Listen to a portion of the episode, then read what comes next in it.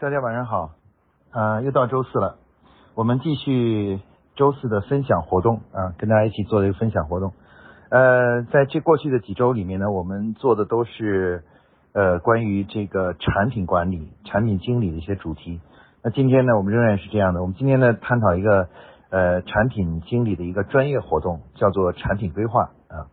怎么产品经理应该怎么样去做一个产品的规划啊？嗯。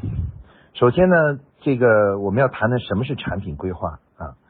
呃，很多企业啊，这个开发新产品啊，呃是没有计划的。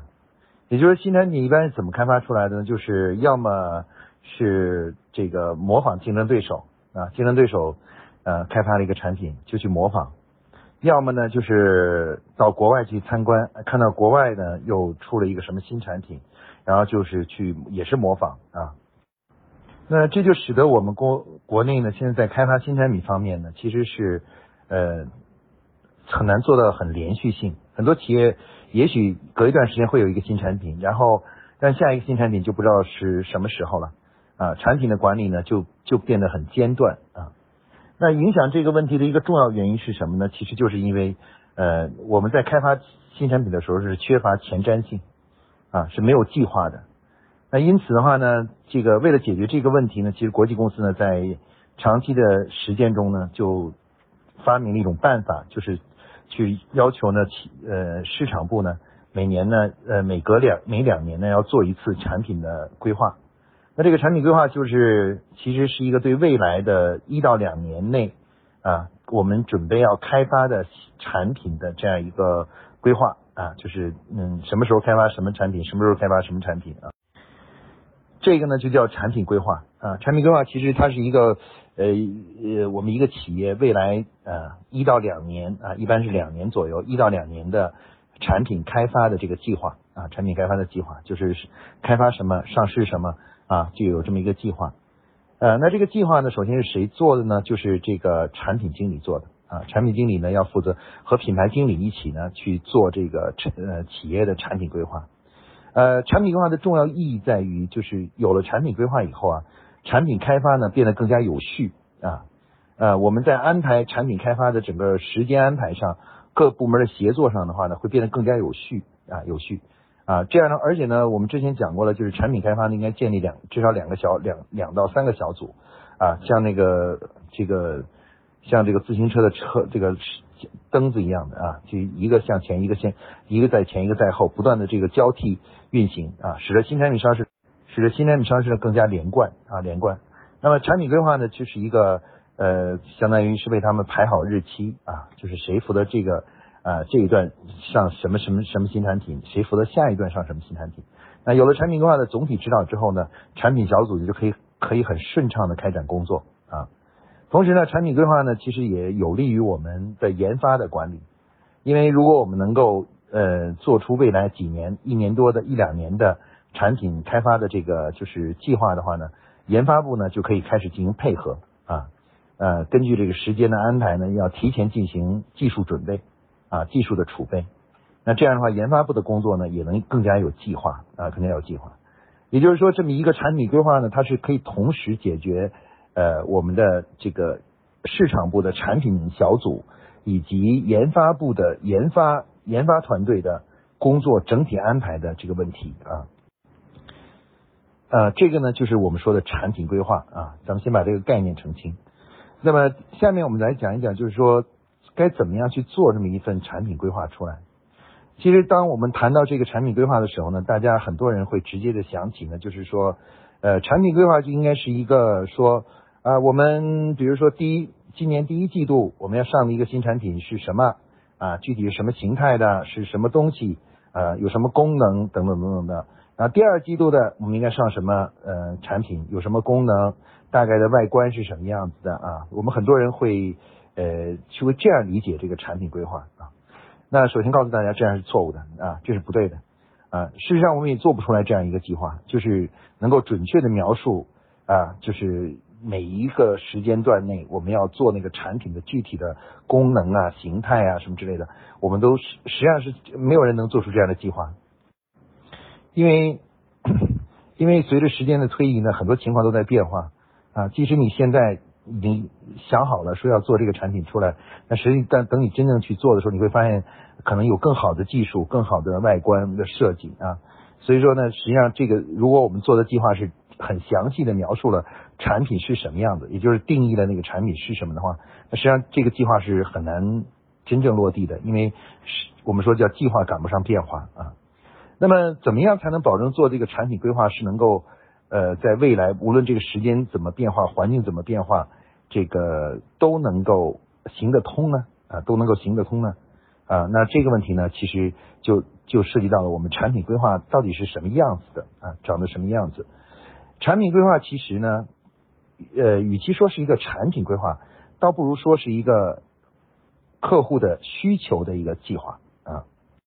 就是产品规划其实中所描述、所写的内容啊，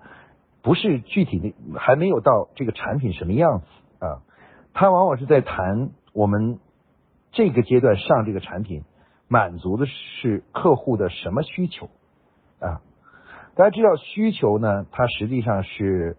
呃相对来讲比较稳定的。客户想要一个什么东西啊？要解决什么问题啊？要解决一个什么样的一个呃具体的问题啊？这个是比较比较相对比较这个固定的啊。那么什么东西是不太固定的呢？就是解决方案，就是产品，因为产品都是为了满足这个需求而设计的。那我们现在做产品规划，其实呢，如果我们写的是产品的话，那这个产品呢，这是一种解决方案。可能过一段时间，过了一年半载的时候，你会发现这个解决方案可能已经不是最好的解决方案了啊，不是最好解决方案了。但是呢，唯一不变的是什么呢？是客户的需求啊，客户对于这个问题的解决的那种欲望啊，这种需求呢，实际上是呃相对来说不会随着时间发生改变啊，客户一直会有这样的需求啊。比如说，我我们举个例子啊，比如说，呃，其实人呢一直有这个快速的进行交流啊，相互交流的这样方便快速的进行交流这样的需求啊，这个需求。那么在科技不是很发达的情况下呢，我们解决这个问题的办法呢是靠电话机。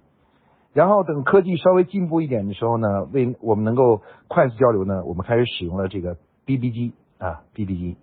然后等科技再发展的时候呢，我们就开始使用的是什么呢？是手无线电话、手提电话啊，就是这个这个大哥大这种东西啊。那随着科技进一步的发展，这个解决方案变成什么呢？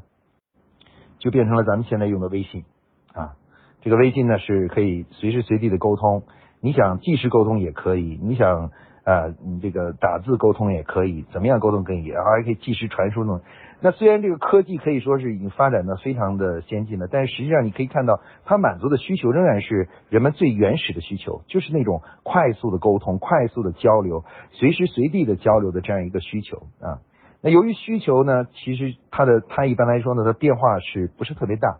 它是基本上是跨越时间、时空的啊，跨越时空的。那由于这样的需求，由于它是跨越时空的，所以说呃，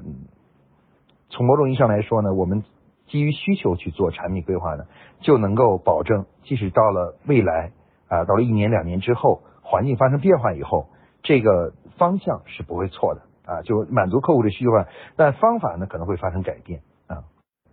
所以说这个呢，就是我们说的这个产品规划。呃，真正的一个产品规划呢，我们用这个，比如用咱们大家都能理解的，比如宝洁的一个产品规划，比如飘柔的一个产品规划，它可能写的是。第一季度我们要上一个，比如说是这个叫做呃便携装的啊便携装的新品，然后第二季度呢我们上一个家庭装的啊七百五十毫升家庭装的新品，那第三季度呢我们上一个中草药的啊中是不是呃上一个就是那什么上一个满足消费者这个叫做呃就是呃对中希望这个就是头皮的这个综合解决方案啊头发的综合养滋养的解决方案哎那我们可能是提出这样一个东西啊。那总之呢，每一个每一个就是写的这个所谓的东西呢，都是客户的一种需求啊。比如说第一个，他写的是一定要上一个方便客户出差时候使用的一个产品啊，他并没有说这产品具体是什么样子的，但他写的是出差时候可以用的。那第二个呢是说一定要满足，比如三口之家、五口之家以上都是洗发的这个需求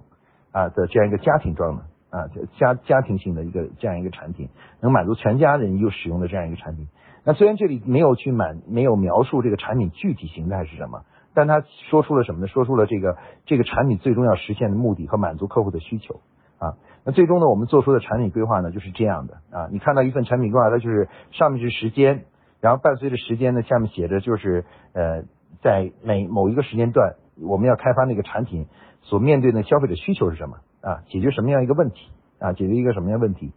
那这个呢，就是我们说的产品规划啊。大家注意呢，产品规划一定要做成这个样子才有用啊，才才能做得出来。如果你一定非要想去直接定义出要生产一个什么样的呃规格的一个产品的时候，你就会发现啊，经常这个计划呢赶不上变化啊，就会出现这种情况。好，这个呢就是我们对于产品规划的这个形态的定义啊，也就是说，其实一份好的产品规划其实就是一个我们满足客户需求的这么一个呃一个计划。啊，就是我们到底怎么分分时间、分阶段，一步一步的更好的去满足消费者需求的这样一个计划啊。那这个计划一出来以后，其实我们产品研发团队就知道哦，某一个阶段我要去满足客户的哪一个需求啊，客户的需求会非常多啊，你不会一下子都能满足的，你可能就会按照时间啊，按照从易到难的顺序，先去满足这个，然后再去满足下一个，再去满足下一个，再去满一个一个的能更好的去满足。啊，更好的满足啊！大家如果看一下手机的发展史的话，就大家可以看到，手机呢其实就是一步一步的，就是去满足客户的各方面的需求啊，各方方面面的需求。随着这时间推移呢，一步一步的去去满足它啊，去满足它这样一个过程啊。好，那下面我们来谈谈怎么样去做出这样一幅一份产品规划，好的产品规划。那事实上，这个产品规划的前提呢，就是如果你想把这产品规划做出来，你就必须得去了解客户的需求。啊，那么怎么了解客户需求呢？你就需要去做市场调研，啊，去去真的走进客户，知道他们到底嗯想要什么啊，想要什么样的一个产品啊，想要一个就是想解决什么样的问题。所以说，有时候我们与其说呃客户想要什么产品呢，倒不如说客户想解决什么问题啊，因为所有的所谓的新产品呢，其实就是呃一个能更好的解决问题的一个产品啊。就是比如去头屑，呃，海飞丝去头屑，它上一个新产品，那他发现呢，客户有一个需求，就是希望这个头屑呢不要去完以后第二天很快又长出来了，所以他就得生，他就得开发一个产品，来防止这个头屑呢很快的就再回来，再长出来啊。于是呢，围绕这个呢，产品团队就会去研究啊，到底是用什么样的配方可以能够。防止头屑的这种滋生啊滋生，那使得你洗完头以后的话呢，一两天之内的头屑都很少啊，可能到了三四天以后，可能是头屑才会多一点啊。但如果你坚持一两天内洗的话呢，基本上你头上永远不会有头屑，因为头屑不仅是被清除了，而且还长不出来啊，就是长得越来越慢了啊。那我们可以看到呢，这就是一个嗯，我们说的嗯，产品的这个计规划计划的一个样子啊。那产品经理呢，就以这个为基础呢，来去做这个。做这个产品的开发工作啊，那这个规划到底怎么做呢？就是要去研究客户的需求啊。那具体做法呢？我们把这种专门为了做产品规划的这种市场调研呢，给它起了个名字，叫需求研究啊。需求研究。那下面我们来介绍一下需求研究到底是怎么做的啊？就怎么做一个需求研究啊？当然了，这个呢还希望大家有时间来听到 APP 啊，或者到现场来听一下我讲的详细的步骤，因为这是一个市场调研的标准的工作方法。啊，所以说有的时候用言语啊，啊，光是看着言语呢，还不一定能听得很明白啊，只能了解一个基本大概啊，大概。那需求研究的做法呢，它是这样的啊，它分成两两步，第一步呢是去建立需求库啊，我们要先建立一个，也就是消费者针对我们这个品类的产品的需求库啊，它到底有多少种不同的需求啊啊，不同的需求。啊，要把这个需求库呢建立起来啊，这是呃我们说做需求研究的第一步啊。那这个需求库大概是什么样子的呢？这个需求库呢做完以后呢，实际上是涵盖了消费者在生活中方方面面的对某一类产品的这个呃问题。我经常举的例子就是眼镜啊，比如我们做围绕眼镜啊，咱们平常看的这个近视镜啊啊老花镜啊，做一个消费者调研，就会发现。那么这个呃，其实消费者对于眼镜是有很多需求的啊，比如说呃掉在地上不容易不会摔碎啊，然后即使是掉在地上呃以后被脚踩了以后也不会碎啊啊，然后比如说冬天从外外面走到呃走到热的地方去的时候不会起雾啊啊，夏天的时候湿度很大的时候不会一会儿就就眼睛就变得很蒙蒙的啊，就能够防雾啊。等等，像这样的呢，你会在我们在实际的这个调研中就会发现，消费者的需求啊是方方面面的，要解决的问题是很多啊。那么需求研究的第一步呢是做需求库啊，这个需求库到底怎么做呢？大致的方法呢是这样的啊，就是我们会做这个消费者的一对一访谈，就是我们会去找一些目标客户，然后呢我们会跟他进行呃类似聊天一样的，大概聊呃一个小时或者一个半小时。那聊的过程中的话呢，我们会引导他去回忆在过去一段时间使用这这一类产品的时候，曾经遇到过的那些问题啊，像刚才我们说的，他就会回忆说，哎呀，我比较爱打篮球，但是我打篮球的时候最感到最麻烦的事情就是眼镜一旦掉在地上就可能会被摔碎啊，就算没摔碎的话呢，被后面的队员呢上来踩一脚的话呢，眼镜也碎了。那所以说呢，有的时候呢，我就。很麻烦，我希望一个眼镜最好摔在地上也不会碎，然后被人踩了也不会碎啊，也不会碎。那就你看，大家可以看到，这就是两个不同的客户需求啊，一个摔到地上不会碎，然后另外一个就是即使被脚踩了，它仍然不会碎啊，就是这样一个这样一个呃描述的方法啊。那一般来说呢，我们需求研究第一步呢就是建这个需求库，这个需求库里面呢一般会有一百多条啊，甚至多一点的会到两百条的。消费者需求啊，覆盖了消费者对在使用这个品类的过程中的方方面面遇到的各种各样的问题啊，各种各样的问题。一般来说呢，我们先要把这个库做出来啊，库做出来。这个库呢，其实就是很多条很多条的消费者从方方面面提出的一些需求啊，一些需求。那这个库是怎么生成的的话呢？怎么做出来呢？一般来说呢，我们采用的是呃，针对目标客户的一个对一个啊的这样一个叫深深度访谈啊，深度访谈。啊，一般来讲，我们是呃由这个专业经过训练的访问员，然后呢去来进行访问啊，针对这个这一类产品在使用过程中存在的问题呢，进行去了解啊。每了解到一个呢，我们就会把它生成生成以后放到库里面去啊。那这样的访谈一般做多少呢？呃，专家给出的预测呢，是一般对正常的企业行业和企业来说，做一次需求研究的前期的做建立需求库呢。需要访谈至少呃大约是三十个啊目标客户，只要你对三十个目标客户进行了这种一对一的定性访谈的话，那他就可以获得这个需求库啊。大概需求库中呢，大概会有呃一百多到两百条消费者的方方面面的需求啊，方方面面需求。那这个呢就是什么呢？这就是我们说的呃定就是第一需求研究的第一段啊，第一段的这个呃。获得这个需求的方法啊，获得需求的方法。那这个获得需求的方法呢，其实从某种意义上来说呢，是一个呃叫做定性调研啊，是一种定性类的调研啊。所以我们采用的方法呢，定性方法呢，就是一对一的调研啊，一对一访谈，来获得这个什么呢？获得这个消费者的需求啊，获得需求。那这个呢是第一步啊，第一步。那第一步我们干了什么呢？第一步呢是我们先了解了所有客户的可能的。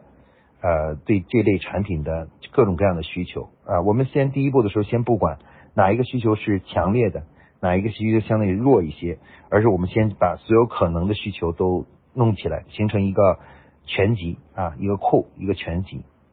那第二步呢，我们再来做什么呢？再来对这里面所有的这个需求啊进行排序啊。我们会从两个从两个维度让消费者对他进行对每一条需求进行评价，一个是什么呢？一个是他的。对于这个问题的解决，对于这个客户的重要程度啊，客户会呃来去根据他的情况来说，哎，这个问题我要不要解决呢？啊，要不要解决呢？然后呢，一般来说，我们这种这种了解呢，是用定量访谈的方式，也就是用问卷的方式啊，问卷的方式。然后呢，我们会问呃每一针对每一条库里的这个需求呢，我们都会问两个问题，一个问题是这个需求的解决对你重要吗？啊？那么分为非常重要、很重要、重要、呃一般不重要啊，分成这五点，让他消费者来打分啊。然后另外一个问题是说，你觉得市面上这些产品对这种需求的满足程度是怎样的？那如果是市面上已经有很多产品，基本上满足这个需求的话，他就会选完全满足啊。然后第二个呢，就是部分满足啊，然后呃一般般，然后紧接着就是呃呃没有满足，完全没有满足啊。那么他就会按照这个模式来去让消费者进行评价啊。那为什么用这两点来评价？大家可以看到呢，其实这两点呢，针对每一条需求呢，就会生成什么呢？生成一个类似我们说的坐标啊，坐标。那那个重要程度呢，相当于是 x 轴的坐标。那个这个呃，我们说的这个呃，市面上的产品对它的满足度这个问题呢，生成的是 y 坐标。那最后呢，大家如果数学功底好一点，同学就能想象的出来，当我们把这个调研做完以后的话呢。每一条需求呢，都会生成一个 x 值和一个 y 值啊，y 值。然后这个 x 值和 y 值呢，就可以用数学的方法呢，画出一张散点分布的这一张散点图啊，散点图。那么这张散点图呢，就是我们呃制定产品规划的最重要的一个科学的一个依据啊，科学依据。只要我们能够将这张散点图做出来，那么。到底我们未来要开发什么产品啊？开发满足消费者的哪一个需求？在这个散点图上呢，就会一目了然啊，一目了然。所以说呢，这个呃做产，所以说做产品规划的一个重要的基础呢，是做什么呢？做需求研究啊。通过刚才我说的两步，第一步建需求库，第二步呢，用定量的方式对需库中的需求进行排列啊，排序。找到那些什么呢？既对客户来说既重要，而且市面产品又没没有完全满足的这样的消费者需求啊。那这些需求我们把它叫什么呢？就叫做重要及未满足的需求啊。那么重要及未满足的需求呢，就是我们设计产品、开发产品的一个指南。我们总是去倾向去开发那些对客户非常重要，而且是满足度很低的这样的商品呢。首先推上市场。因为这些产品呢，往往是马上可以得到消费者的欢迎啊，因为这个问题对他们很重要。但是市面产品又没什么好的解决方案。那如果一旦你能出上这样的产品呢，你就会获得很大的一个成功啊。比如说，就拿呃戴森的这个吸呃吸尘器来说啊，其实吸尘器早很早之前就有过，但人们会抱怨什么呢？就是吸尘器的呃这个力量不大。啊，经常是能够把一些明显的东西吸走，但是稍微的小一点的东西就吸不上来，就是也就是说，吸尘器的这个呃吸力是不够大的。尤其呢，有人提出说这个螨虫啊，这个除去除不了啊，因为螨虫看不见，呃，一般的呃吸尘器也吸不了。那么戴森呢，就从这里入手，开发了一款就是吸螨的这个吸尘器，能够把螨虫吸走的这样一个吸尘器啊，让大家都去。把床上被子里面的螨虫都吸吸走啊，吸走。那像这样的一个嗯一个产品呢，其实就是我们要呃就是找到这样的需求，然后着重去开发的。而且你发现，一旦你开发出来以后呢，就会马上得到客户的欢迎和喜爱。所以说，做产品规划呢，要做的事情最重要是学会怎么做需求研究啊。只要你把需求研究这个工作方法学会了的话呢，产品规划本身呢就变得很简单。啊，你能知道哪个哪哪一个需求是客户最想要的，哪个是排第二位的，哪是排第三位的？于是你开发产品的顺序呢也就确定了。啊，首先开发什么产品，解决什么问题；其次开发什么产品，解决什么问题。按照这样一个次序呢，你就可以做一个很好很好的这个产品规划就出来了。啊，那产品规划呢就是这样做的。